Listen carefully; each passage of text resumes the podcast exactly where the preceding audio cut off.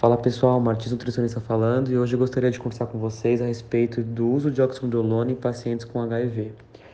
Nesse estudo, eles dividiram os participantes em quatro grupos: o grupo placebo, o grupo que recebia 20 miligramas de oxandrolona por dia, 40 e 80.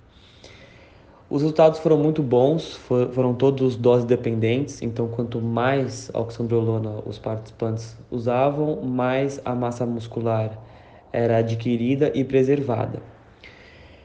O maior foco do estudo não foi não só ver o quanto de massa muscular os participantes poderiam ganhar e manter, mas sim os colaterais que o uso do fármaco poderiam trazer.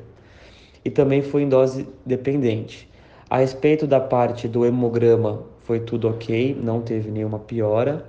Porém, o eixo foi inibido, os participantes eram homens, o eixo LH e FSH foi inibido.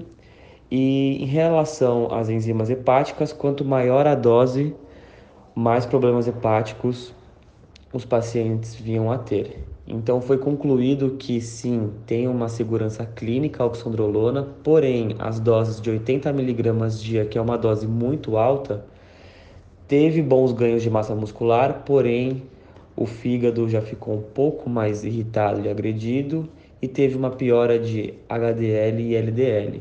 Sendo assim, o uso de 20 a 40 miligramas de oxandrolona em pacientes com HIV muito mais seguro.